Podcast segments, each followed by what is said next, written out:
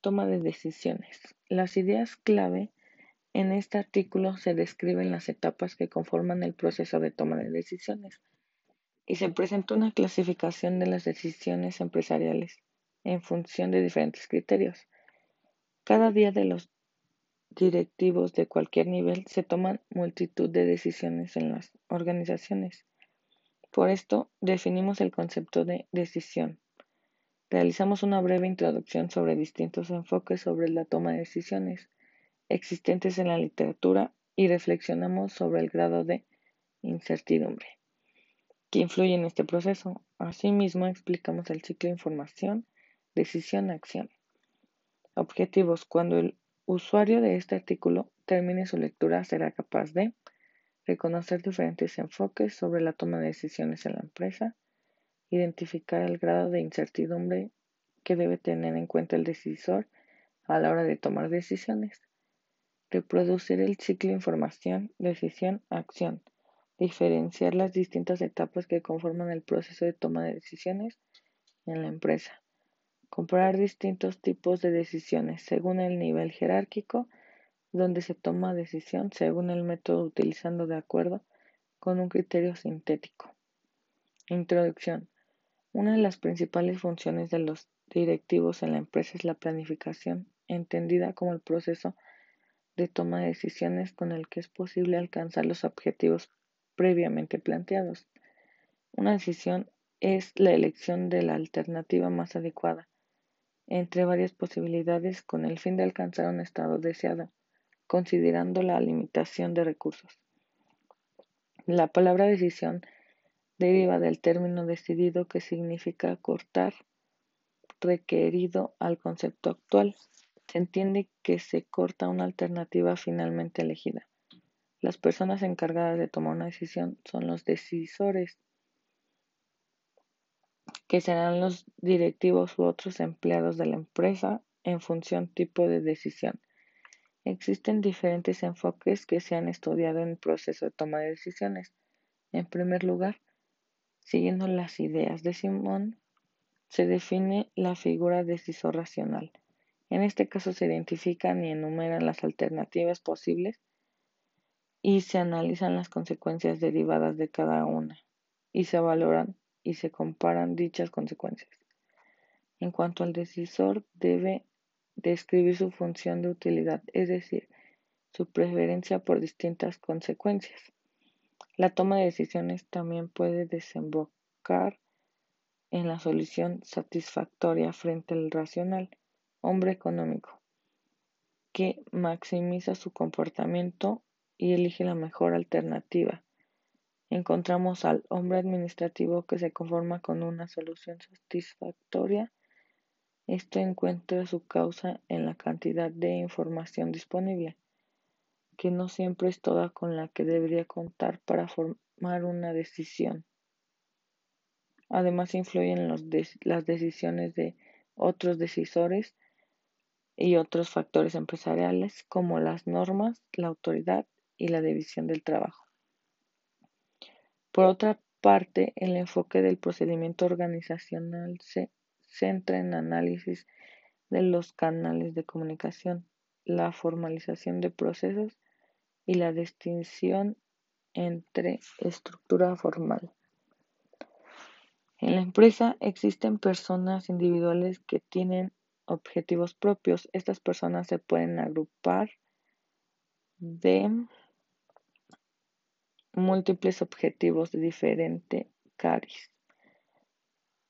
Finalmente, cabe mencionar el enfoque que considera los juegos políticos y poder.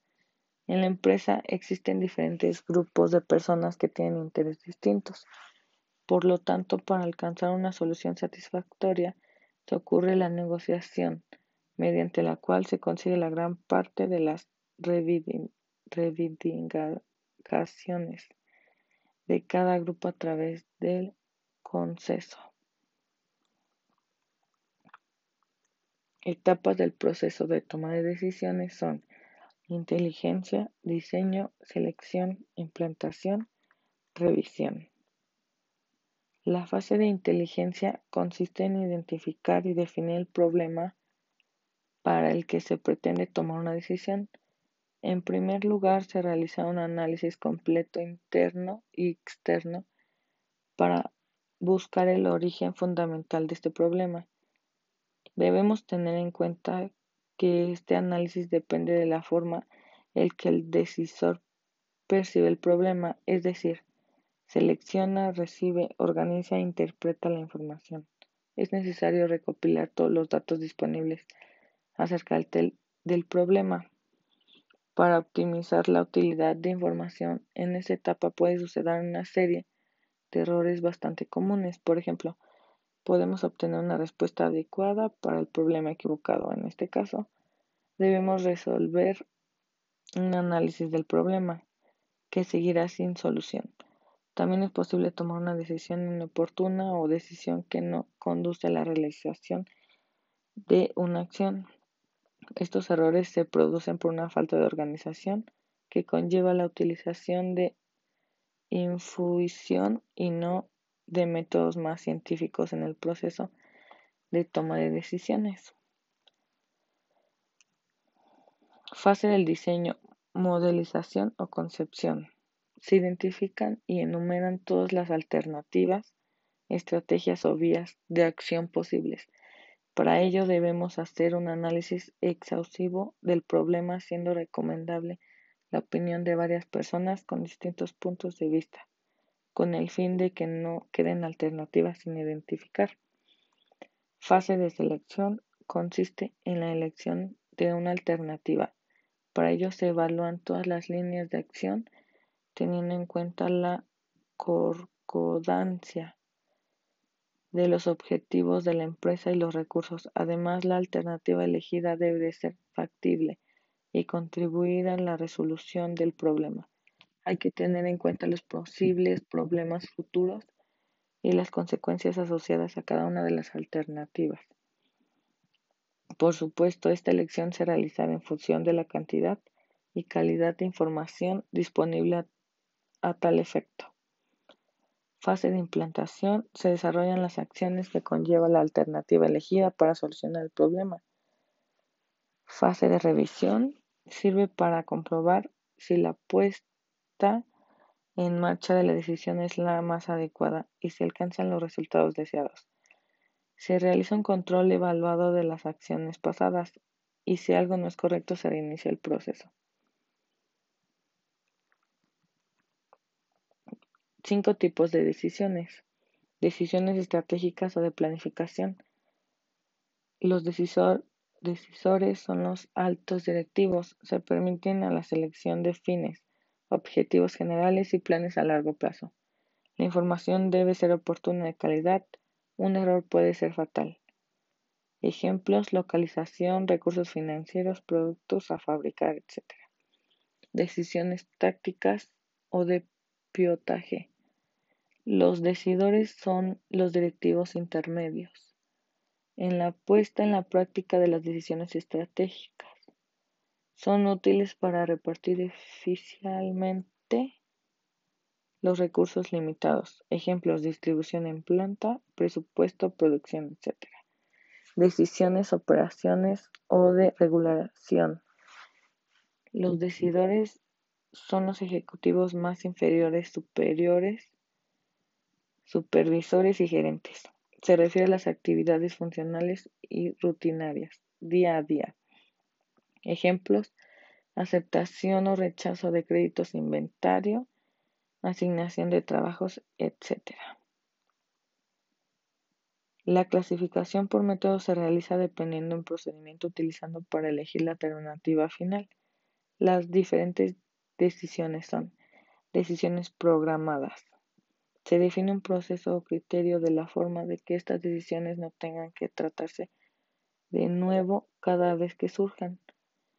Hacen diferente a los problemas estructurados bien definidos y rutinarios. Se pueden definir, predecir y analizar los elementos del problema y sus relaciones. Ejemplo, un cliente se presenta con una queja para que se pone en marcha un protocolo de compensación la, realización de las tareas rutinarias recogidas en el manual de procedimientos. Decisiones no programadas son decisiones nuevas, no estructuradas e inusualmente importantes. No hay métodos preestablecidos para tratar estos sucesos inesperados. Para su resolución se utiliza la intuición, creatividad y criterio personal para el decisor. Ejemplos, una catástrofe natural destruye uno de los almacenes de la empresa y se debe decidir de reparación, localización u otro lugar. Finalmente se propone una clasificación sintética basada en los dos anteriores, es decir, función a nivel jerárquico donde se toma una decisión el método utilizado. Decisiones estructuradas. Las tres fases principales, inteligencia, diseño y elección, son estructuradas.